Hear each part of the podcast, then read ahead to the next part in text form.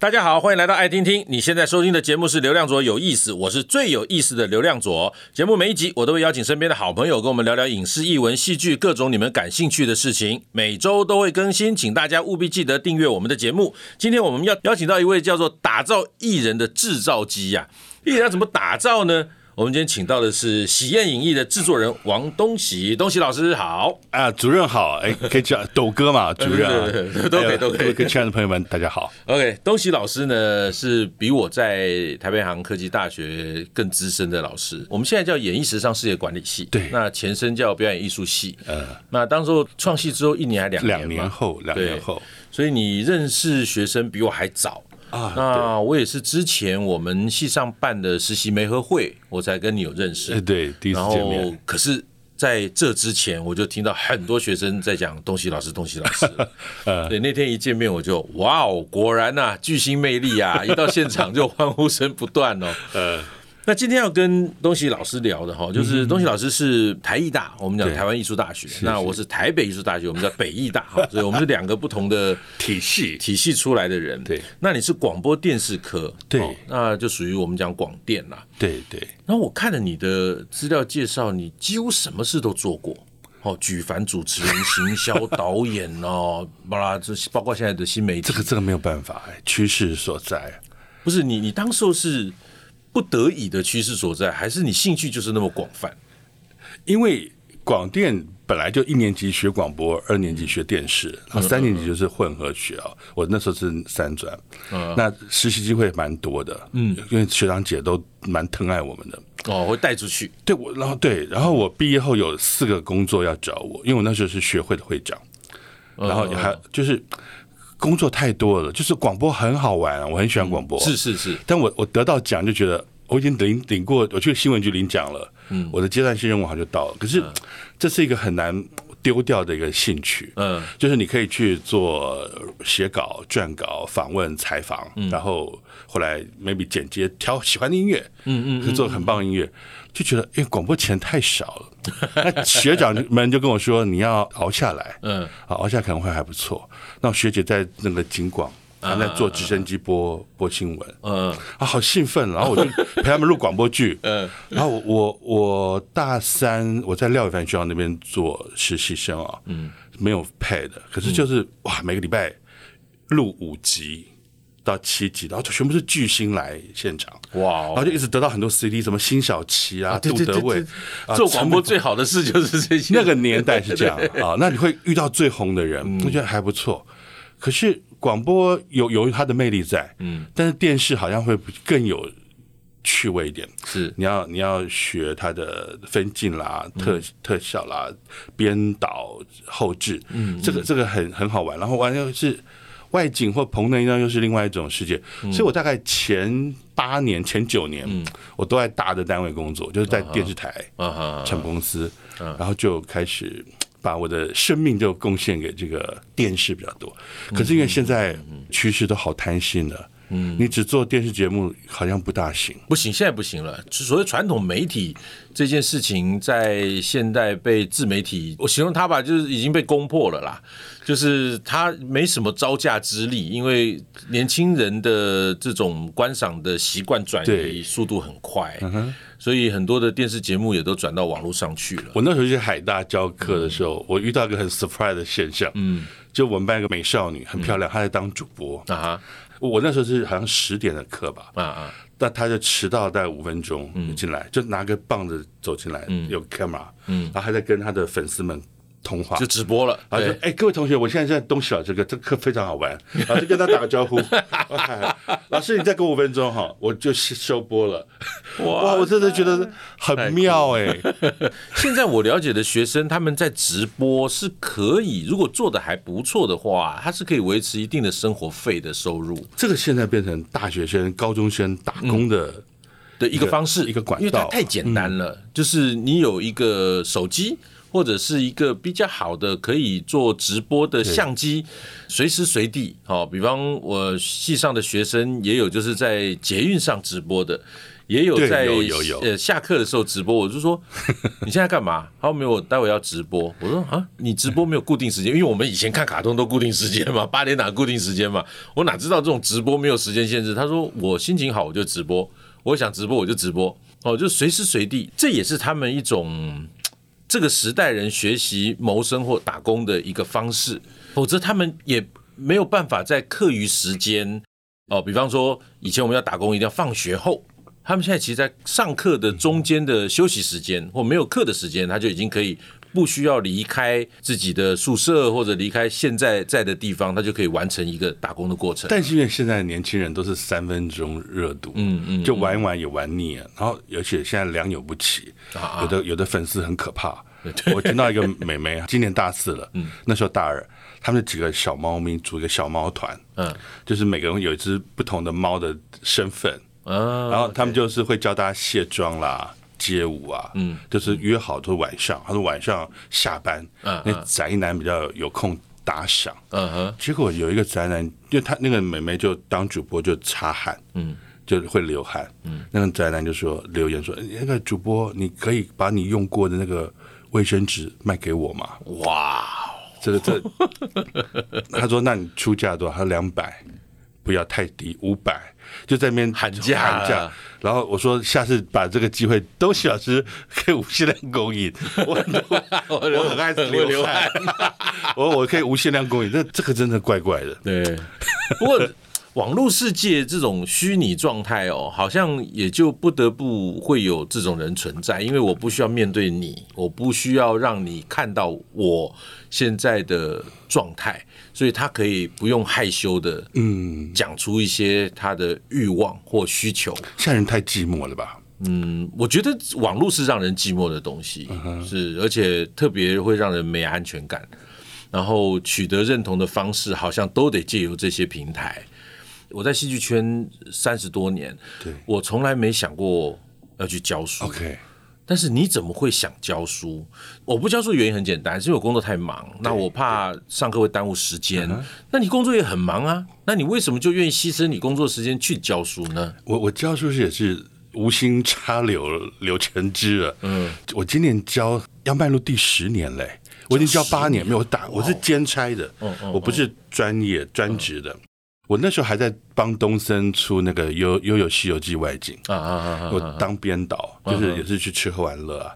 然后就是我一个老朋友，嗯，他是插星航空的公关，OK，他就问：“哎，你要不要来教课兼差？”那是我第一次去帮文化部，嗯，去教一个无双女子乐团哦，无双几个美女啊，会玩国乐的。对，他说他们要加强主持啊、播音的这个训练。我好，那就来教个。两天或三天好了，但是一堂大概三个钟头，嗯，哇，他们好认真啊，嗯嗯，教的还蛮开心的。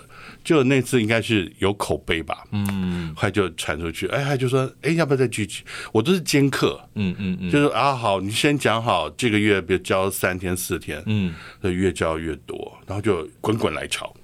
然后后来就去华冈教，哎，我到华冈教了。华冈华冈我教一学期，很可爱，嗯，其实好认真，比大学生还认真哎。嗯，我教四个钟头，那我觉得我去是去做 casting，OK，因为薪水就是一般不高，不像文化部或劳动部的钱比较多，对对，不一样的，所以钟点费是高的啊，对对对。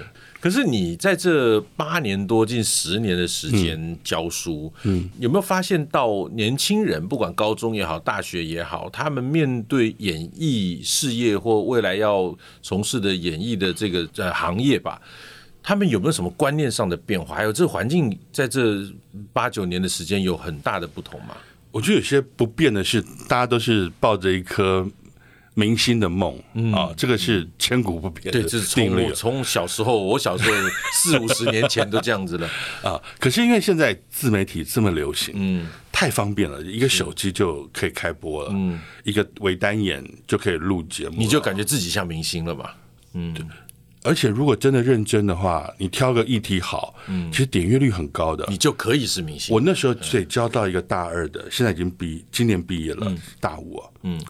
他他就说他去 YouTube，他去领奖状，领个奖章，然后得到一个 T 恤，嗯嗯，那点阅率很高的，嗯嗯，他说这个太棒了，可他挑的主题是很怪异的话题，嗯，他全部挑 AV 哦，这个他说很多宅男宅女都在订阅，但他的父亲就看他节目说，请你不要再做这个下戏下井的节目，我们家的面子被你丢光了。不单单厉害的是他没有被黄标，这是厉害的啊。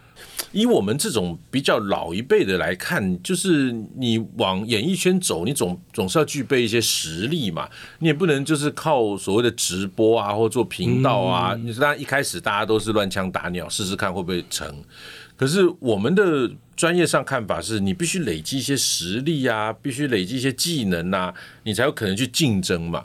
所以你在教书的这八九年当中，有发现学生会这么努力吗？还是他们就真的是在大海捞针，或者就是乱枪打鸟，看会不会中？我觉得好难说，因为我教的很广。我现在有在劳动部演艺工会教课，啊、我的我的学生是从十六岁到六十岁都有。哇，有些都是上班族。嗯嗯，我有遇到过好认真的。嗯，我觉得我上课为什么？我把它当成舒压哎，嗯嗯嗯，因为有时候工作真的很忙，因为我还是有在做活动啦、嗯、典礼配音啊，或者是去做这个训练的工作。嗯，我觉得每次去上课，同学们那个好学的心哦，嗯，如果他你可以感受到他真的很想学，嗯嗯，哇，最近因为这两年嗯。疫情的关系哦，是。我教到好多很特别工作的学生啊，嗯，包括医医护人员。哦，是哦，哇，有些有些那个护理师啊，他们压力很大，嗯，所以他们要来上我的那个播音课。啊，他说他要舒压一下，是是，对，然后然后还有这个导游，嗯嗯，领队还有餐饮，因为那时候他们都没有工作嘛，对，他说他们就要来赶快要来学一学新的，好认真，嗯，非常认真，是，那凡是学生会懒洋洋啊。有些学生。就在学校里面的学生反而比较懒洋洋，但是又是要看个人，嗯，因为通常有同学就是爱跳舞，嗯，或是还有很奇怪，我现在发现一个状况，很多学生是很有。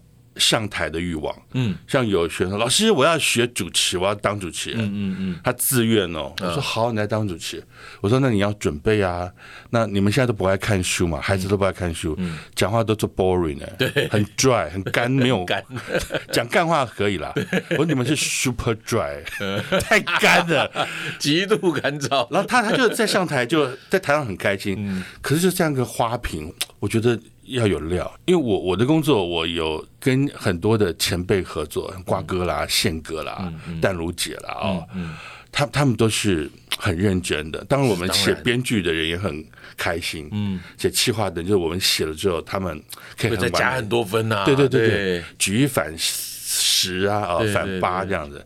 那这些同学们，我后来有带一些新的人啊，嗯，就是举一能够反 反一就很好，因为反应很慢。嗯，然后就是你你录了八遍，后来就第一遍最好，嗯，第一遍是最差的，可是后面越他就累了，越，越来越越烂。的，开始结石脸，就就第一遍这不太好，但是可是再往下录也没更好的，不然就要想办法，就是第一遍、第三遍就没把它剪在一起，嗯，就是后制要辛苦一点，这个是年轻的主持人会遇到这个状况，是。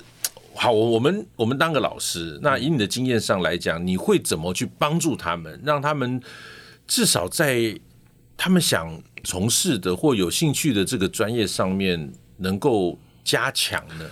我我觉得学生时代是最棒的黄金时代，是、嗯、对，一定要让他们多多上舞台。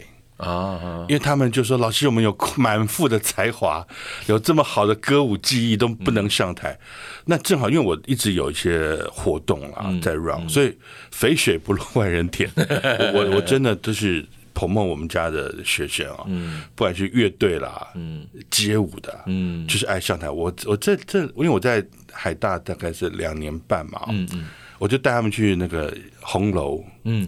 去表演哇，有那个 LED 的背背板，outdoor 的那种秀，嗯，然后也到东区啊，那个顶好广场也是哇，很棒的舞台，嗯嗯，然后到那个星光三月那个什么香堤大道，OK，也是有秀。可是我说你们要上台，你们要练习，嗯。你们不练习上台就丢我的脸跟你们的脸，嗯嗯，所以像我们家的乐团，现在这这届没乐团了，嗯嗯嗯，之前大六的那一届跟大五有都有一个有有个 band，嗯，因为乐团你没有一个上台的机会，他们就会疏于练习啊，就因为没目标。对，就我这么厉害，也没人教我。嗯，就我跟他说好，比如十二月二十四号圣诞节有表演，嗯，你们还有两个礼拜、三个礼拜可以准备，嗯，然后也帮我们谈到一个很好的红包，嗯嗯，因为有学生打工嘛，对对，很好的薪水，嗯，他们就疯狂的练，嗯，哇，早上就去排队去抢那个练团室。啊，我说哇，你们你们这些宝贝都是。三点不露，不到三点不露面那种，哇！现在十点九点就在那边抢，嗯，抢要去登记，嗯。然后他说：“老师，我们录啊，我们自己录了个 demo，嗯。然后我我我去监课，我一个礼拜去一次，嗯。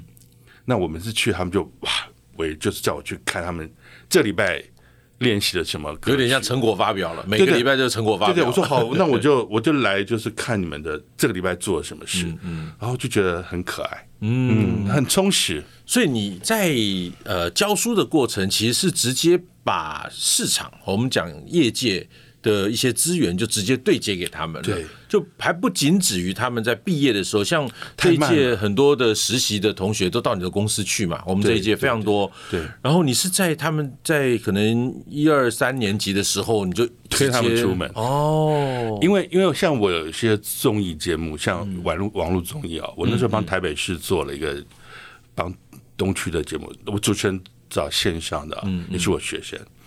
但是我说我要主题曲。嗯，那我也要这个演出的一个小团，啊、那我就找我们班那时候最棒的一个那个大六的男生，嗯嗯，他就帮我做主题曲，两个人合作，哇。哇，很厉害。嗯、那当然这个一定要给他们奖学金的，是是是，是。那反正我们做制作人，我本来就有一些 budget 要花嘛，嗯，你这个该花的要花，就是还是要付费啦。对，嗯、我觉得他们就很认真哎，是，所以所以我觉得我真的很惊讶，他们做的比。业界的有些还还好哎、欸，呃，我自己虽然才到台北洋科技大学演艺系没有太多太久的时间哦，嗯、可是是看得到学生的才华，还有包括他们的企图心。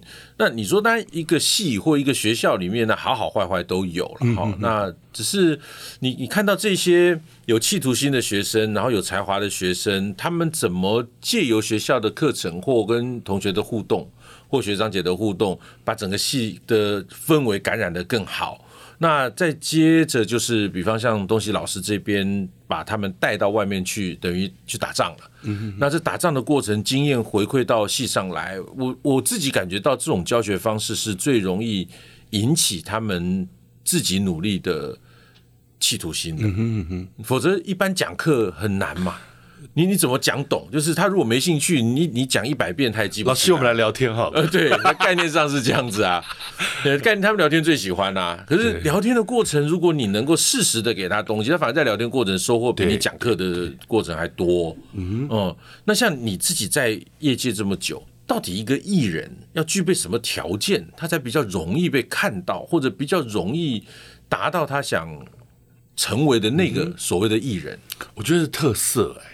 哦，个人的特色。当然，我们说什么？以前长辈说什么“台上一分钟”嘛，台台下十年功啊。嗯，现在是镜头前一秒钟，嗯，台下三月功，嗯、就是你要搂落你的肌肉啊，嗯、或者说你要秀你的街舞，嗯，这其实硬练是可以的。是是是是，但是得练呐、啊，得花时间呐、啊。对我我我那时候在华冈教，我说华冈的同学比。比我们海大还认真，就是他们那时候要考北体啊，对他们有心目中的理想学校。是，那那时候考数科是一分钟的自选 freestyle。嗯，他说：“老师，你知道吗？我一天眼睛一张开，我每天可能练舞就练，嗯嗯，不止八个钟头，嗯，十二个钟头都有可可能。可是太安逸就就不大行。我刚刚回到特色，特色就是。”不是每个都是像林志玲这么美啊，对，或者都是像金城武那么帅。嗯，除了帅跟美，有没有什么是你不可或缺，或是为演绎不了？对对对对，或者很 space，像呃王彩华彩华姐，她就是可能就是很欢乐的人。对对，你看到她就觉得很开心。嗯，诸葛亮也是嘛，是，或是有有才华。我前阵还有看那个一个金钟的剧，嗯。阳光电视，阳光电台 呀，我叫装 MOD，我说哎，好好有趣哦，好精彩！我台湾真的，台湾的戏剧还是有很好的幕后的人才、幕前人才。是，那大家都在看韩剧，嗯，看日剧，小孩都在看 K-pop，对对，好难过。然后看大陆剧，所以变得是当他接触到很多。嗯，就是它的养分不从我们自己的土地上长出来，或自己的文化上长出来的时候，一直吸收呃，比方台湾以外的这些资讯，它很容易迷失掉自己的特色，或者创作养分。这个这个，因为我们从传统电视台出来，嗯、我们的电视节目的经费本来就是越来越稀少。是的，是的。我后来有机会到对岸去做工做节目哦，那个费用是一样的，嗯，但是是人民币。嗯，所以其实四五倍的价钱，对，格局就就不一样了。嗯、那这边就一直在扣，这是预算是荡下来，很难过。我做外景，然后前阵子前阵子我后来没有接，他说你可不可以接导演，嗯，兼编剧，因为这样钱会多一点。嗯、他说我们人力有限，要出国的。他说那顺便摄影也兼一下好了。我的妈呀，这是要干嘛？摄摄影呃，摄影他说会有摄影师，嗯，但是我自己要有 handle 一个机器。就是我要去做一个，可能是收音啊，或者摄助这种工作，然后回来还又是要初剪。哎呦妈呀！我的天，哇，这全包啦！可是就好像以前我的前辈们做大陆寻奇，我在走对退的路。大陆寻奇是一个很特别的节目。我现在中视哦，嗯，那个我们的长官跟我说，这是一个最宝贝的节目，就是有很棒的制作人，对，很很有才华的老先生，就是出门就带个 cam camera 嗯上。一个摄影师跟他，嗯，然后嗯，就开始采访、拍画面、拍画面，嗯，回来写稿子，嗯，进棚找熊吕阳来来配音，配音，嗯，就就做串场，嗯，全部就是两个人，嗯，然后最多加个地陪，嗯，地陪就是当地的，我知道在地啦，就很辛苦的。可是这个他说，哎，没有没有什么大大制作、大成本，就是靠。人文的素养，嗯，但是因为那个时候大陆是很神奇的地方嘛，是是，所以说这个是很经典的节目啊，嗯，还卖这个 DVD，又在做版权的，嗯，好好难过，嗯，怎么怎么会？又走回那个是算是小众吧，呃，大陆寻奇以当年来讲，它我觉得节目还算是一个很受欢迎、普遍性很高的节目了。对对，对对。那当然，以现在回归到现在来看的话，当每一个人都有一个自拍棒，然后挂着手机或者是挂一个 GoPro，他已经就是一个外景的主持加导演加编剧加摄影，就是他全包一个人就解决全部事情了。那这件这件所谓的外景节目开始，它它的特殊性也开始消失，所以我就觉得年轻人其实应该在这个这么简易能够成为一个网红或者所谓的公众会看到的人的状态之下，应该因为这是自由太大的自由竞争市场，就怎么找到特色，就像您说的，对，怎么找到特色其实是最重要。其实以前我在学编剧或企划啊，嗯，就是还是四个字嘛，内容为王。对，内容是最最最最能够可以，就是最基础的，就是没有这个就完蛋嘛。之前什么那个阿汉，一个一个 YouTuber，嗯嗯，他就是在模仿一个国中生，他是男生，就模仿什么什么手工薯条，嗯嗯嗯，这个很脏的画面，就是一个定咖，嗯，但他模仿的很好笑，嗯，点击率飙高啊，对对，这是最简单，但是他现在一直在进步，嗯，因为当你的收视有了，有人。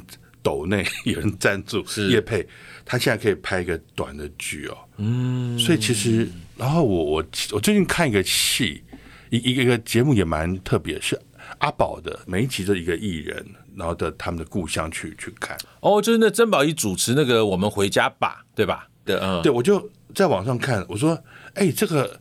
几乎可以在电视上播嘞，嗯嗯，就是很用心的团队，大一点八个人哦。对，但是我跟某个地区的朋友他说，啊，你们只有八个人可以做这么多节目，嗯，他们才五十个人吗？然后被进棚说，你们的棚多大？然后说，啊，我有二十六台机器。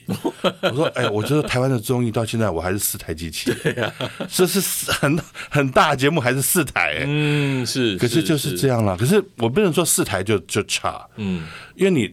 二十六台机器大而无当，对啊，呃，乱拍，而且素材那么多，你怎么弄？对，后来也是都都都乱剪了。对啊，有些都浪费掉了。那你四台机器好好用还是可以。嗯，我们出外景，后来我有出公共电视的外景，嗯，也是就纯外景，嗯，只是两台机器啊。是啊，是啊，两台机器也是可以拍的很好啊。所以回归到最后，其实还是想法哈，就是说现在自媒体这么泛滥、这么容易的状况下，年轻人这么容易取得发言权哈，或是呃，在这个公共的平台上面露脸的这样的一个状况之下，他怎么样？让自己是更有特色的，怎么样让自己？刚刚你讲的言之有物，对，怎么样让自己知识型完美是，这也不也知识型完美，但 是个特质哈。那它也可以是各种的，就是你一定要花时间去想象，我们到底能创造出一个什么跟人家不同的或难以取代的，而不是一窝蜂的，就是一群长得一模一样、做一模一样事情的人在那边抢一个。呃，所谓的市场，好，那我到最后这条路不但走不久，反而很很很容易就迷失掉自己，就找不到重心了。对，对，那今天跟东喜老师聊完哦，我真的觉得对于年轻人哦，就我们可能收听的朋友们也有年轻的，也有当父母的，但有可能当老师的。我觉得最要记得的就是，我们每一个人都有很好的天分、优点。然后不要老是往自己的缺点看，然后也永远不要把未来当成是一个遥不可及的，因为未来一分一秒都在进行中。那这个一分一秒没掌握到，那可能十天、十个礼拜、十年之后的你可能就很不一样。因为把握时间会充实自己的人，经由这些时间的累积，他就会成就一番事情。那今天非常谢谢东西老师来跟我们分享他的教书以及工作经验。我们我们希望下次还有机会来邀你聊聊更有趣的，比方像自媒体、网络这件事情。OK OK，好，谢谢。好，欢迎大家分享我们的节目，更欢迎订阅流量左有意思，有新的节目上线就会收到通知。我们下次见，拜拜，耶，拜拜。